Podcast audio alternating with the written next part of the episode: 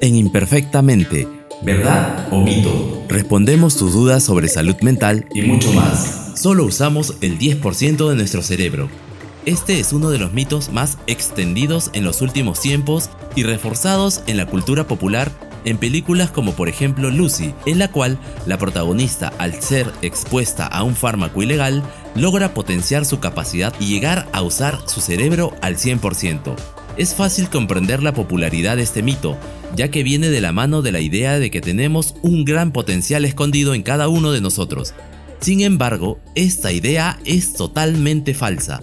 Esta es una afirmación fácil de refutar usando una técnica llamada imagen por resonancia magnética funcional, con la cual los neurocientíficos pueden poner a una persona en un escáner y ver qué partes de su cerebro se activan cuando hacen algo, piensan o incluso cuando se mantienen en reposo. Estas actividades requieren mucho más de una décima parte del cerebro.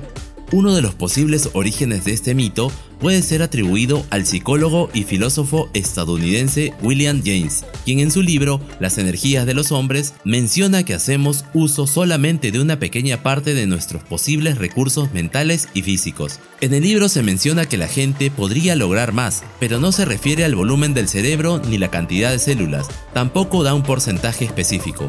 La cifra del 10% aparece mencionada en el prólogo de la edición de 1936 del popular libro de Dale Carnegie, Cómo ganar amigos e influir sobre las personas, y también es atribuido a Albert Einstein, aunque no existe registro de que lo haya dicho.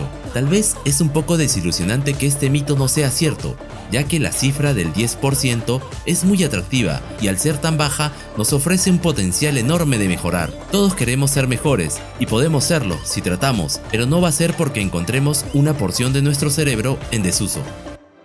¿Verdad o mito? Respondemos tus dudas sobre salud mental Y mucho más.